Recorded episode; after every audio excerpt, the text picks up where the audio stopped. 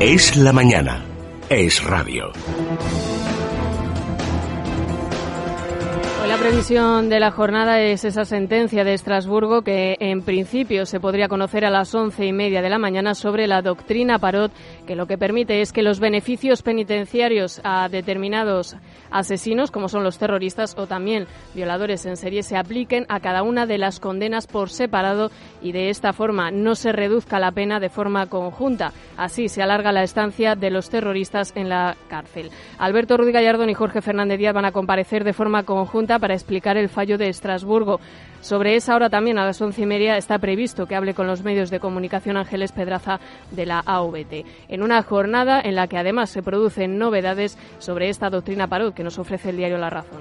El diario La Razón publica que según las actas de ETA sobre la negociación con el gobierno de Zapatero en 2006, el PSOE pactó derogarla. El documento titulado Cronograma señala que Gómez Benítez, enviado del Ejecutivo en las negociaciones, trasladó a ETA que estaban hablando con los componentes del Tribunal Constitucional para que declarara inconstitucional la doctrina.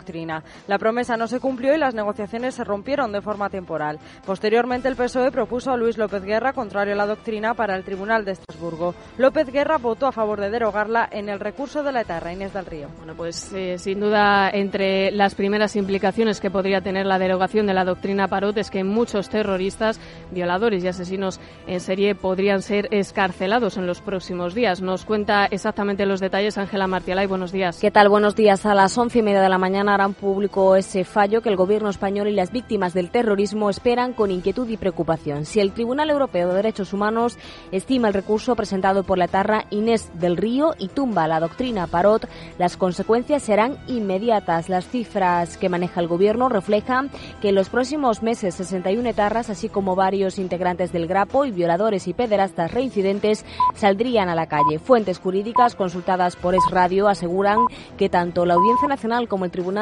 Constitucional serán cautos a la hora de seguir las directrices de Estrasburgo y que sus magistrados estudiarán en pleno y en profundidad el fallo europeo. De ningún modo habrá escarcelaciones masivas ya que se analizará caso por caso. En Petit Comité varios togados de ambos tribunales se muestran además esperanzados porque la sentencia de la Gran Sala tenga matices, dejando así un margen de maniobra a los tribunales españoles para poder seguir aplicando la parot. Aunque el fallo de Estrasburgo a esta hora se desconoce, todo apunta a que darán la razón a la etarra Inés del Río, ya que las correcciones que la Gran Sala hace sobre los asuntos ya sentenciados por el tribunal es mínima. Pues el fallo de Estrasburgo se va a conocer cuando se cumplen dos años desde que ETA anunció el cese de la violencia, aunque no se ha disuelto ni ha entregado las armas. A lo largo de este fin de semana se han producido reacciones de todo tipo a este hecho. Desde el PSOE presumen de haber logrado directamente el fin de la banda terrorista, mientras de recuerda que ETA sigue todavía en las instituciones. Rubén Fernández, buenos días. Buenos días. Dos años después el escenario es muy distinto. La situación se encuentra en punto muerto con una banda terrorista que no ha entregado las armas ni se ha disuelto. Desde el PSOE, su número 3, Oscar López, se ha atribuido en exclusiva el fin de la violencia. Dos años de una victoria de la democracia española frente al terrorismo. Dos años.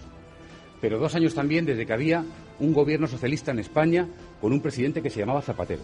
Con un gobierno socialista en Euskadi con un lendakari que se llamaba Pachi López. Y con un ministro del Interior al frente que se llamaba Alfredo Pérez Rubalcaba. Más críticos desde Unión Progreso y Democracia, el diputado y portavoz de UPyD en el Parlamento Vasco, Gorka Maneiro, pide al Gobierno que aplique la ley en declaraciones a Es Radio.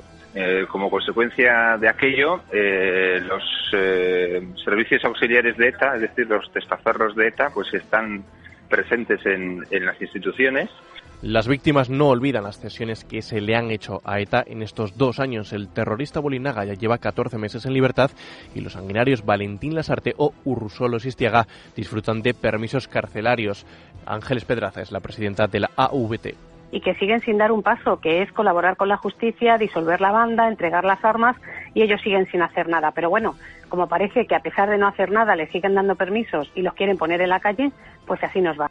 Ahora, las miradas más inmediatas de las víctimas se concentran en la sentencia del Tribunal de Estrasburgo sobre la doctrina Parot que se conocerá hoy mismo.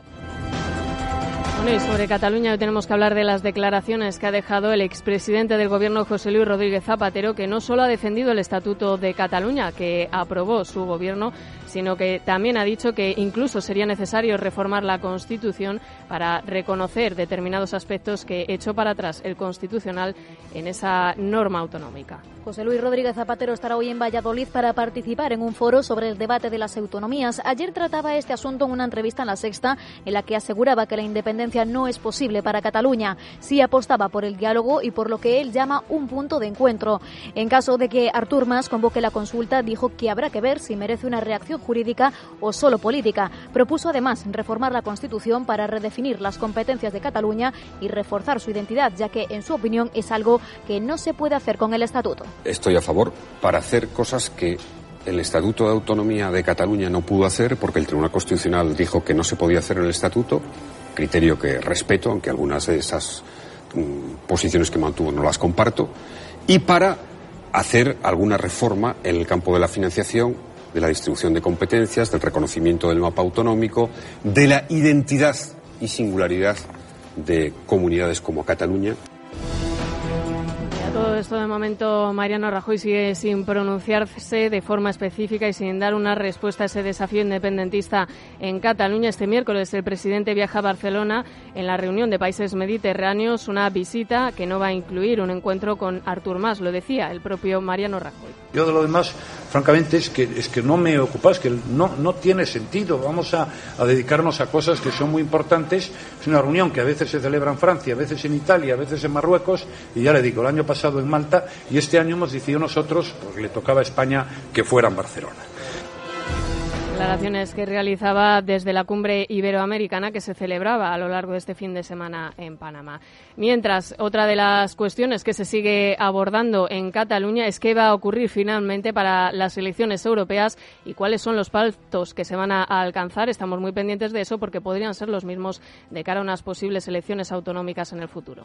El portavoz de CIU, Jordi Turul, ha reconocido que Convergencia planea una lista con Esquerra para las elecciones europeas que estaría integrada, dicho, por gente conocida. De momento ha trascendido Pep Guardiola como número 3 de esa lista. Desde Esquerra han calificado esta información de chaladura. Oriol Junqueras bromeaba en Twitter al decir que habría que hablar con Núñez y Cruyff, expresidente y exentrenador del Barça, para la parte central de la lista. El ex socialista Joaquim Nadal iría en el cuarto puesto, aunque él ha dicho que nadie le ha hablado de eso. Escuchamos a Turul y a Nadal. Y es evidente que, es evidente que en unas elecciones europeas, aunque nosotros podemos mandar mensajes a Europa, lo que se está planteando es si lo podemos hacer y sería bueno porque necesitamos la complicidad de Europa en este este proceso tan histórico que vive Cataluña y tan irrepetible que no nos permite ni un solo paso en falso. Es una candidatura de país. Es una candidatura de país.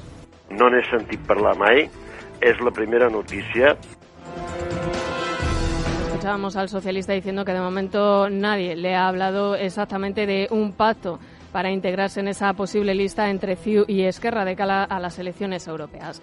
También hoy tenemos novedades sobre el caso de los seres fraudulentos. Hoy el diario El Mundo publica con el siguiente titular muy llamativo: Una empresa de chorizos vincula los escándalos de los SERE y UGT. La empresa Pema Embutidos y Jamones recibió de los SERE 700.000 euros en ayudas ilícitas según la Guardia Civil. El dirigente de UGT, José Antonio Gordillo y propietario de Pema, es a su vez administrador de la Sociedad Planificación, Cooperación y Desarrollo, que se 7.900.000 euros de UGT como cursos de formación, lo que demuestra la vinculación entre los ERE y UGT. El sindicato facturó a la Junta 10.000 euros en la feria de 2011 como comidas de la negociación colectiva. Y en relación a otro caso de corrupción, concretamente el caso Bárcenas, este fin de semana Mariano Rajoy mostraba todo su apoyo a María Dolores de Cospedal después de que el viernes comenzara el juicio por la denuncia que la secretaria general de IPP presentó contra Luis Bárcenas. El ex tesorero declaró haber entregado personalmente a Cospedal dos sobres de 7.500 euros cada uno, algo que ella niega tajantemente. María Yuste, buenos días. Buenos días. Mariano Rajoy ratificó su plena confianza en la secretaria general de su partido, en María Dolores de Cospedal, tras su careo judicial con Luis Bárcenas.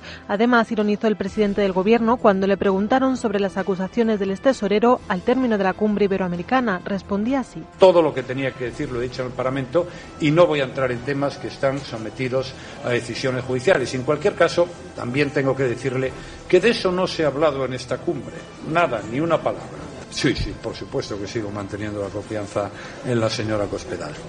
No tenga usted la más mínima duda, es una magnífica secretaria general. Desde el Partido Socialista, Óscar López afirmó que el problema no es si Rajoy se fía de Cospedal, sino que los españoles ya no confían en el presidente del gobierno. Lo dijo desde Cantabria, donde volvió a acusar al Partido Popular. Reitero hoy aquí en Camargo.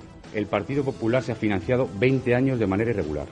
En el Partido Popular ha habido caja B y en el Partido Popular ha habido sobresueldos en B, en negro, mano a mano, como dice Bárcenas. El coordinador federal de Izquierda Unida, Cayo Lara, opinó que Rajoy y Cospedal han perdido la credibilidad y caminan de mentira en mentira, en su opinión, hasta la derrota final. Como en la cumbre iberoamericana ha dejado todo tipo de declaraciones y, entre otras cuestiones, también se ha estado muy pendiente del papel del príncipe. Hoy, de hecho, podemos leer en la portada del mundo en la fotografía el príncipe busca su sitio, saber exactamente qué papel tiene que desempeñar cuando el rey don Juan Carlos no puede asistir a este tipo de actos y tampoco el príncipe puede asumir las funciones de la jefatura de Estado.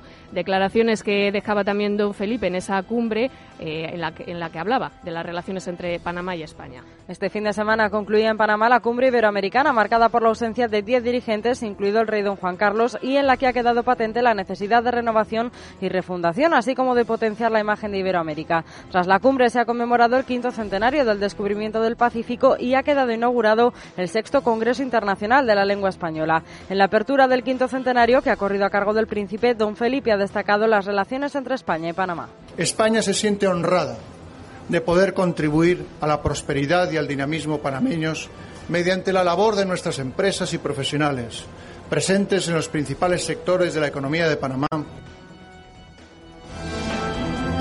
Hacemos una pausa y enseguida les pasamos a resumir cómo viene hoy la prensa.